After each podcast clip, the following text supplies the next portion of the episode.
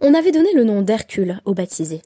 L'évêque de Saint-Malo demandait toujours quel était ce patron dont il n'avait jamais entendu parler. Le jésuite, qui était fort savant, lui dit que c'était un saint qui avait fait douze miracles. Il y en avait un treizième qui valait les douze autres, mais dont il ne convenait pas à un jésuite de parler.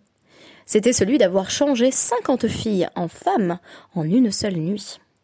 Un plaisant qui se trouva là releva ce miracle avec énergie. Toutes les dames baissèrent les yeux et jugèrent à la physionomie de l'ingénu qu'il était digne du saint dont il portait le nom. Voltaire, l'ingénu. Shalom à toutes et à tous, merci d'être de retour sur DAF Yomi pour l'étude du DAF 93 du traité Ketubot. Vous l'aurez peut-être compris ou deviné, aujourd'hui on parle d'homme à femme. Et oui, il y a même un cas traité euh, par la deuxième Mishnah que nous allons évoquer aujourd'hui, où on nous présente un homme qui aurait épousé euh, quatre femmes dans la même journée. Certes, on n'arrive pas à la hauteur du treizième des travaux d'Hercule, qui euh, a consisté pour le célèbre héros à dépuceler 50 jeunes filles, mais quatre, ce n'est tout de même pas si mal dans un monde juif qui, semble-t-il, valorise plutôt la monogamie. La réflexion du jour se situe dans le prolongement de ce que j'avais présenté sur le DAF 91, c'est-à-dire une tension dans la redistribution euh, de l'héritage du mari à sa mort entre ce que j'appelais la justice distributive et la justice commutative. Je rappelle que dans la justice distributive, on va pouvoir donner à chacun, ou en l'occurrence à chacune, selon ses besoins spécifiques, selon ses mérites. Et ici, il va être question du fait qu'au moment du mariage, une somme différente avait été inscrite dans la ketouba, tandis que la justice commutative mettrait en avant la nécessité de euh, donner à chacune la même part, ignorant ce faisant les différences entre individus. Donc on va avoir deux Mishnayot euh, qui se situe un petit peu dans une forme de, gradation avec euh, la Mishnah précédente qui évoquait le cas euh, d'un homme qui avait eu deux femmes et qui a désormais deux groupes d'héritiers différents constitués de fils qui cherchent chacun à empocher la ketouba de leur mère en vertu de la provision que nous avions appelée ketouba de banim dirin, c'est-à-dire le fait que la ketouba de la mère est transférée à ses héritiers mâles. Aujourd'hui, euh, nous avons donc euh, le cas dans la première Mishnah du DAF d'un homme qui a trois femmes, et ensuite, euh, dans la Mishnah suivante, un homme qui a quatre femmes, avec le cas assez intéressant d'un homme qui en aurait épousé plusieurs le même jour. Je vous citais à l'occasion de notre étude du DAF 91 un article de l'encyclopédie du judaïsme sur la polygamie qui évoquait le fait que la polygamie a toujours été relativement mal vue, à la fois à travers les textes du Tanar, où ce n'est pas présenté comme une solution optimale, euh, ni comme un cadre marital euh, très propice à l'épanouissement de chacune, euh, mais également à travers la Gemara, où on pourrait mentionner l'aspect le plus évident qui est que nos sages eux-mêmes n'étaient pas polygames. On mentionne toujours leurs femmes et non pas leurs femmes au pluriel. Oui, à l'oral forcément, je suis obligée d'ajouter le S. Donc, avec euh, notre surenchère d'épouse, euh, on peut se poser un certain nombre de questions sur la structure des Mishnayot, ou de manière générale, tout simplement, qu'est-ce qui fait qu'on va avoir une Mishnah euh, dans un contexte donné Donc, j'ai trois hypothèses. Soit on va avoir des Mishnayot qui sont purement théoriques, qui sont là pour nous présenter de pures explorations intellectuelles de cas qui étaient en réalité fort peu fréquents. Donc la conclusion de ça, ce serait qu'en réalité, il y avait très peu d'hommes ou quasiment pas d'hommes qui avaient euh, trois ou quatre femmes, un fortiori d'hommes qui en épousaient quatre en une journée, c'est quand même pas très pratique, imaginez des cérémonies qui s'enchaînent. Auquel cas, donc c'est un peu comme dans le traité Yevamot, avec des cas euh, quasiment absurdes de de de, de relations euh, interdites, de mariage avec son arrière-grand-mère, voilà, on a envie de dire ça devait pas se produire très souvent quand même, pour plein de raisons différentes. Euh, donc euh, dans, dans, des cas de, de yiboum, de, de mariage léviratique, euh, vraiment totalement rocambolesque. Donc ça, ce serait l'hypothèse des Mishnayot, parfois théoriques. En gros, qu'est-ce qu'on fait quand on a des Mishnayot dont on se dit, franchement, je me demande si ce cas-là s'est déjà présenté. Soit on dit, bah, ça devait être pour explorer la possibilité que ce cas puisse se présenter. Soit on dit, deuxième hypothèse, non, il y avait véritablement des personnes polygames suffisamment nombreuses pour que l'on écrive une Mishnah qui a pour but euh, de en fait les guider pour que ces hommes sachent comment euh, euh, le patrimoine va être distribué à leur mort ou plutôt pour que plus vraisemblablement le Beddin, le tribunal sache comment distribuer l'argent, répartir l'argent entre les différentes femmes. Et troisième hypothèse, qui est peut-être celle qui me comment dire, pas celle qui me convainc le plus, mais celle qui m'est propre en tout cas, euh, c'est peut-être un peu comme dans le traité Sota, où on va avoir beaucoup de détails sur la procédure qu'on va infliger à la femme soupçonnée d'adultère, on va décrire les châtiments euh, corporels qu'elle va euh, subir, les, souffrances atroces qu'elle a à endurer si elle a effectivement trompé son mari, pour conclure dans le dernier Pérec que cette procédure n'est plus appliquée. Le cas échéant, la Mishnah pourrait servir à exprimer, voire canaliser, voire sublimer un certain nombre de fantasmes sur euh, voilà, les hommes qui ont beaucoup de femmes. Donc je vous laisse avec ces trois hypothèses. Soit c'est purement théorique pour vraiment explorer des, problématiques euh, euh, intellectuelles, soit c'est tout à fait empirique et il y avait des polygames, pas parmi les sages certes, mais, mais parmi le, le peuple, soit tout cela sert en fait à canaliser des fantasmes de polygamie qui pourraient s'exprimer à travers la Mishnah. chacun choisira l'hypothèse qui lui semble la plus vraisemblable. Donc on prend euh, notre première Mishnah, Matnitin, Shalosh Nashim. C'est un homme qui était marié avec trois femmes différentes, Et maintenant il est mort, il faut redistribuer l'héritage. Ketuba, euh, Ketubata, euh, Shelzo, Mané. La première, euh, en fait, il s'est enrichi au fil de sa vie. Quand il a épousé la première, il avait, il avait que 100 à, à, lui donner. Ce qui suppose d'ailleurs que cette première épouse était veuve ou divorcée. Quand il a épousé la deuxième, Mataim, il avait déjà 200, donc il a inscrit 200 dans sa ketouba, par exemple, euh, parce que euh, c'était euh, une femme qui, n'avait jamais été mariée auparavant, qui était une femme vierge. Veshel Zo, Shalosh Meot. Et voici que lorsqu'il a épousé sa troisième femme, il était devenu encore un peu plus riche. C'est d'ailleurs, il est mentionné que on, peut prendre des épouses supplémentaires lorsqu'on peut se le permettre financièrement. Donc visiblement, c'est un, homme qui a gagné un petit peu plus au fil du temps et qui donc a pu euh, euh, proposer des ktubot de, de, plus en plus euh, fournis. Donc cette troisième femme, il lui donne carrément 300, donc 300 zouzim, 300 dinars. mais à sa mort, il avait perdu beaucoup d'argent. Mais Encham et la Mais voici que lorsqu'il meurt, il n'a plus que 100. Voilà, il a, il a tout perdu. donc, Cholkin Beshavé. On pourrait penser que, euh, par exemple, la première, qui a la préséance, va prendre les 100 et qu'il reste rien aux autres. Mais en réalité, comme il n'y a pas assez euh, pour payer les deux autres, on va appliquer le principe de la justice commutative et donner un tiers à chacune. Cholkin Beshavé. On divise en parts égales. Précisons donc que ce cas s'applique si euh, un homme a épousé trois femmes en une journée. Et donc, sur les trois ketubot que présentent ses épouses, nous avons la même date qui est inscrite, disons, euh, le 10 Rejvan. Et donc, aucune ne peut euh, se, prévaloir d'avoir la, préférence euh, ou la préséance sur l'autre. Du coup, je rectifie ce que j'avais avancé un petit peu plus tôt.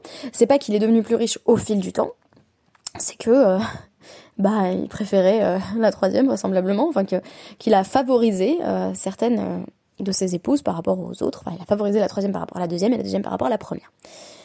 Euh, ceci nous invite à préciser que si en réalité euh, la première femme il avait épousé bien avant, c'est elle qui aurait commencé par prendre les 100, alors même que c'est celle qui a le moins d'argent dans sa ketouba et il reste plus rien pour les autres. Donc ça c'est un principe qu'on avait déjà étudié euh, auparavant dans le, traité Ketubot, qui est que bah, la première mariée en fait c'est celle qui a le contrat le plus avantageux. et donc elle va pouvoir effectivement récolter sa part en premier. S'il reste plus rien pour les autres, ben tant pis pour elle. Donc ici, le cas de notre Mishnah, euh, c'est un homme qui a épousé trois femmes en une journée, mais qui leur a donné des sommes différentes. Si il reste 100 euh, euh, à sa mort, eh bien, on divise en parts égales. Continuons. Hayusham Matai. il lui reste 200. Donc, qu'est-ce qu'on fait? On fait en sorte que chacune ait quand même un petit peu. Donc on nous dit, Shel Mane, notelet Chamishi. Celle à qui il devait euh, donc 100 euh, dinars, va récolter 50. Donc elle a la moitié de sa ketouba. Shel ma'ataim veshel shlosh meot, shlosha, shlosha shel zahav. Et celle les deux autres qui avaient un contrat de 200 et de 300 vont prendre euh, donc les 150 dinars restants et, et prendre 75 chacune. Pourquoi? Parce que donc shlosha shel zahav, trois pièces d'or, trois dinars d'or, ça correspond à 75 pièces d'argent. Attention, si j'ai bien compris, l'avis de la Mishnah n'est pas celui qui sera retenu dans la halacha. Je vais essayer de l'expliquer dans un instant à travers le Shulchan Hayusham shlosh meot. Si, à la fin de sa vie, il reste 300 dinars d'argent au mari. Shel mane notelet ramishim. Celle euh, qui devait empocher 100 va prendre la moitié. Shel mane. Celle qui devait avoir 200 prend 100. Veshel shlosh shisha shel zahav. Et celle qui devait empocher 300 va récolter la somme de 150 pièces d'argent qui correspondent à 6 pièces d'or. Ce qui veut dire que chacune euh, prend la moitié. Si, euh, si la somme disponible, euh, donc dans l'héritage du mari, est exactement la moitié de la ketouba de chacune, on va faire en sorte que chacune ait la moitié de sa ketouba, dans une logique qui est plus proche de la justice distributive. Vechen shlosha lakis. C'est la même chose si on a eu un, investissement de trois personnes différentes. Euh, chacune euh, a euh, acheté des actions en fait en quelque sorte, déposé une somme d'argent spécifique mais différente. Piratu o hotiru kar hen cholkin.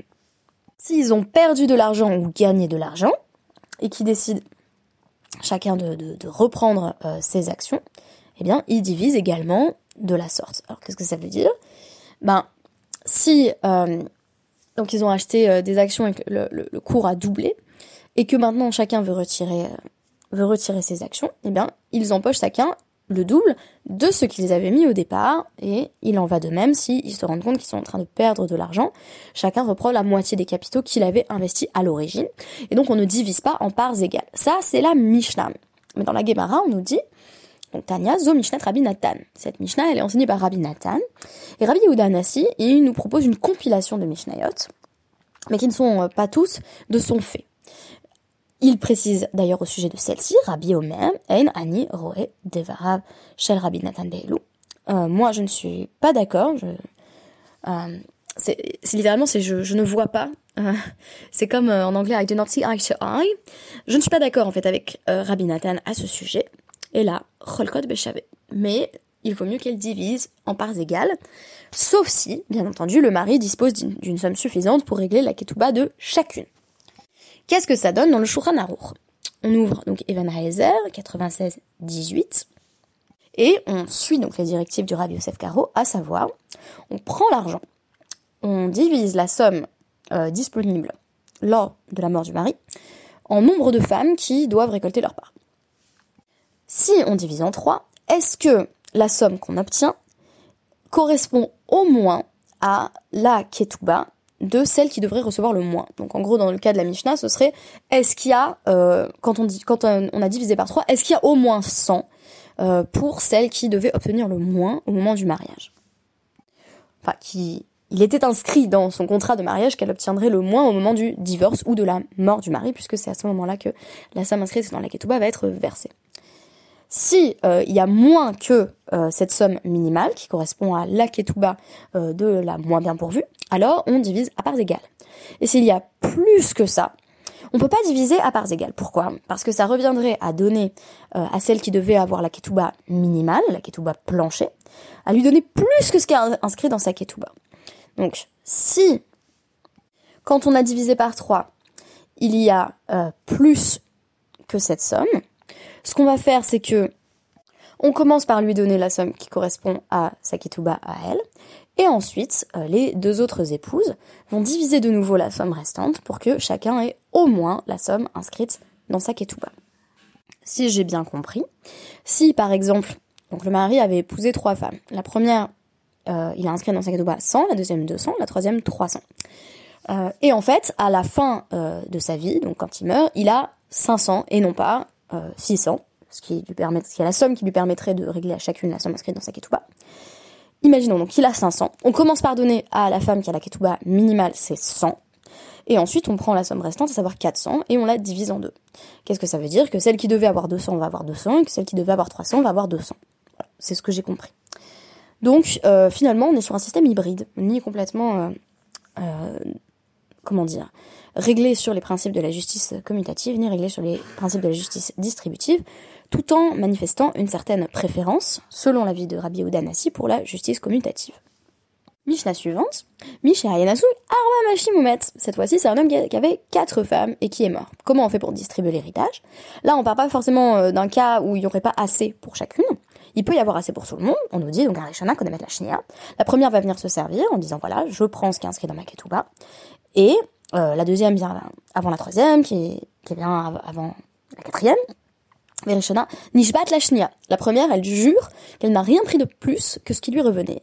La deuxième, jure à l'intention de la troisième, la troisième à l'intention de la quatrième. Et donc on nous dit, est-ce que la quatrième elle a besoin de jurer Selon Ben Nanas, euh, Mipnema hachaona nishkeret. Pourquoi est-ce que on, niskeret, pardon, pourquoi est-ce qu'on favoriserait la dernière Afi lotipara et la bichvoa. Elle aussi ne pourra récolter euh, l'argent qui lui est dû, euh, à moins de prononcer un serment.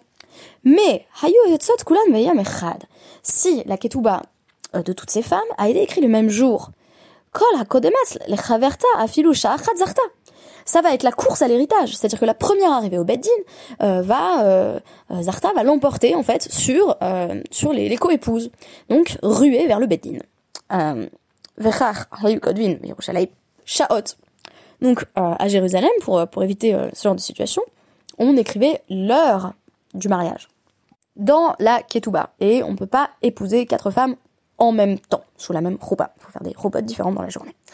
Euh, donc, euh, Hayu Kulan Yotsot Bisha Et si on voit que tous les contrats ont été rédigés à la même heure, vous imaginez, là pour le coup, euh, ça, m'amène à pencher dans la direction de la Mishnah comme, comme, récit théorique, parce que bah, j'arrive pas à voir comment ça peut même se faire, c'est-à-dire que tous les contrats soient à la même heure. v, Ensham et la manée, et il y a que un mané pour toutes ces femmes qui demandent chacune des sommes différentes, Rolkot Bechavé. Là, de nouveau, on a recours euh, à euh, la méthode euh, éprouvée de la justice commutative, qui consiste à donner à chacune une part égale. Forcément, cette fin de deuxième Mishnah m'invite à poser la question, est-ce qu'un homme peut épouser plusieurs femmes en même temps, sous une même roupa?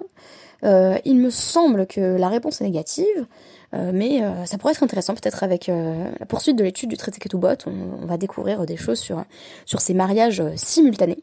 Ou alors on a affaire à, un homme qui utilise, comme, Hermione, dans, dans le prisonnier d'Azkaban, une sorte de retourneur de temps, ce qui lui permet d'épouser plusieurs femmes à la même heure de la journée.